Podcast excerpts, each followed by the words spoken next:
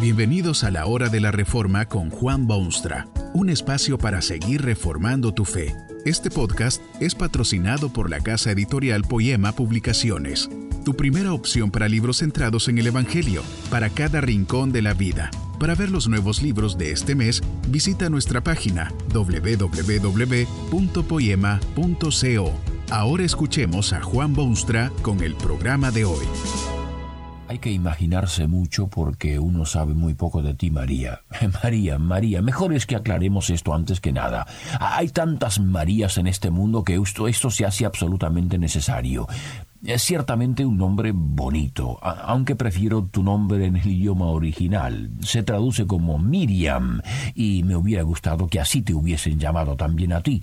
Pero bueno, eh, los filólogos y los teólogos y la gente experta han decidido que tu nombre en esta lengua nuestra sea María en vez de Miriam.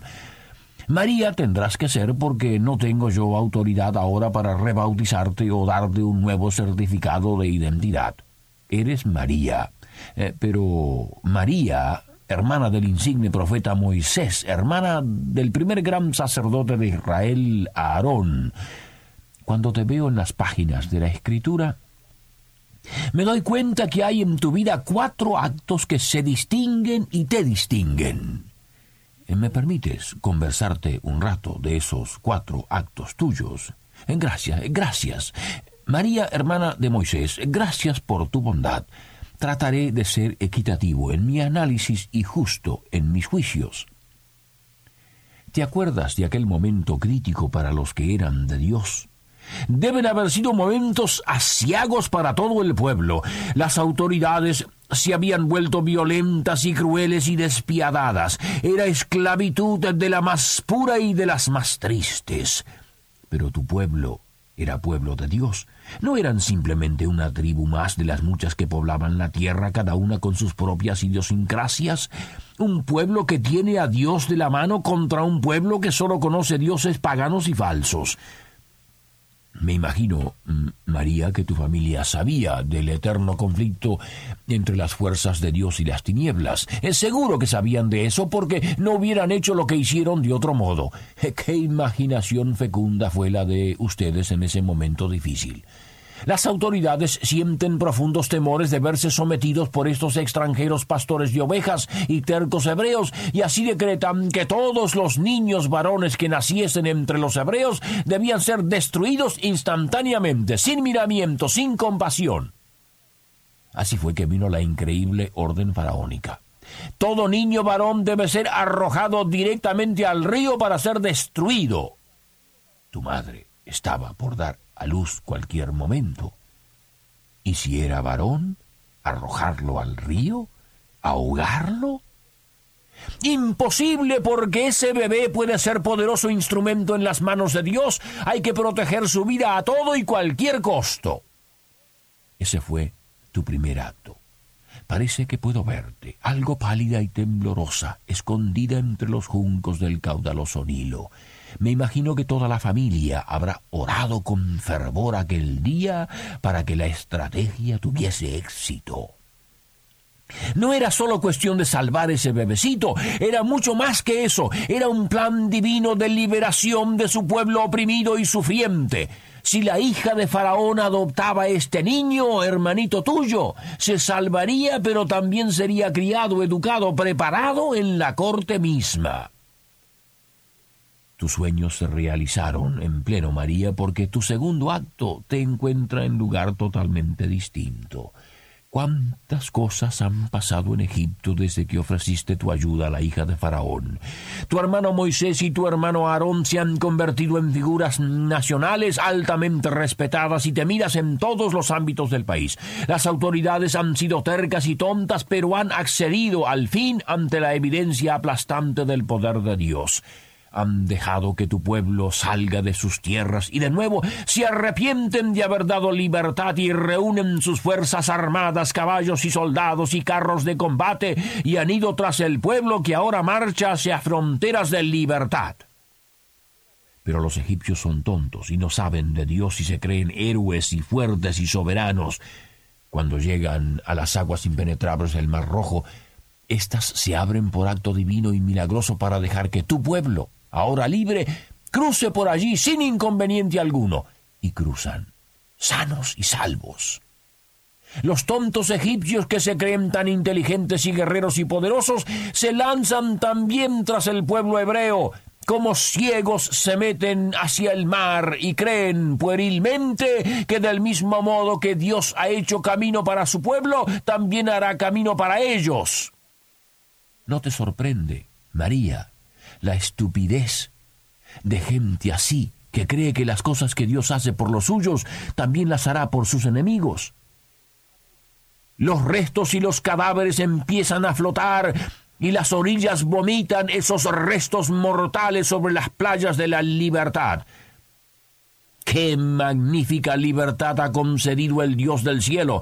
tan imprevista como increíble, libres, libres, libres con la más absoluta libertad. ¿Habrá sido ese cuadro al otro lado del mar o habrá sido esa escena de egipcios ahogados y flotantes o habrá sido la realidad de un pueblo ahora libre. No sé exactamente qué fue lo que te sacudió de tal modo que allí estaba María, la hermana de Moisés y Aarón, ahora de profetisa.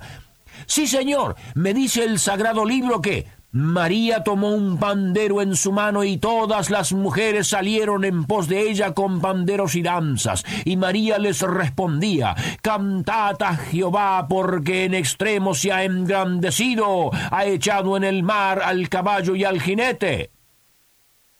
Qué olas de gozo y emoción y gratitud arrasaron tu pecho en aquel momento sublime. No te fue posible callar más ni guardar silencio. De pronto, tu hermosura espiritual, tu frescura religiosa y tu brillo de profetisa se deslizan hacia senderos bajísimos. Las notas de tu exuberante pandero se vuelven lamentaciones de un alma ensombrecida. Es que eras y fuiste siempre humana como el que más y no pudiste vencer ese momento de debilidad y tentación. Moisés era después de todo tu hermanito menor. Tú habías ayudado a ponerlo en aquella canasta embetunada que lo salvó de los verdugos del rey. Tú arriesgaste tu vida detrás de las matas para cuando la hija de Faraón necesitase consejo y ayuda. Tú corriste al barrio hebreo a buscar a tu madre para que diese de mamar a tu hermanito indefenso y lloroso. Tú eres hermana mayor la envidia empezó a carcomer tu alma pura y el cáncer de los celos oscureció tu mente y ató tus brazos y soltó tu lengua. Qué triste verte en ese tercer acto de tu vida, María. ¿Recuerdas cómo te pusiste en pie, fruncido el ceño, serio el rostro, y le hablaste en esos términos tan duros a tu hermano Moisés? Preguntaste, aunque no era pregunta, sino acusación de lo más directa, si tan solo por medio de Moisés hablaba Dios. Tú creías que también tú eras profetisa de Dios y que Dios había hecho grandes cosas por tu medio y que Moisés te debía mayor respeto y el pueblo debería ofrecerte más atención. Te dolió en tu corazoncito humano que tu hermanito Moisés, el bebé de la canastilla, se llevase tanto honor y tanta gloria. Tú querías esa gloria, o parte por lo menos para ti, hermana del líder y hermana mayor, y protectora de su infancia, y hasta profetisa de Dios. Te costó caro aquel momento de rabia humana, carísimo. Tú sabías del amor tierno de Dios y de sus manos dulces y de sus cuidados casi como de madre, pero aquel día también viste en carne propia como es la ira de Dios. Tú, María, estabas cubierta totalmente de la vergonzosa lepra que te obligaba a separarte de la sociedad como cosa inmunda, indeseable, una peste para la población y un peligro para el pueblo. Tu error fue menospreciar una cosa que Dios apreciaba. Ese Moisés había sido hecho profeta de Dios, era representante directo de Dios, había estado en la presencia misma de Dios, había vivido la agonía de la intercesión y el dolor de estarse delante de Dios en defensa de un pueblo rebelde y duro de corazón. Tú querías su gloria, pero sin conocer siquiera sus lágrimas y su carga querías asignarte derechos que no te correspondían, y esa falta de respeto te causó esa lepra alienadora. Triste, triste cuadro el de tu tercer acto, María.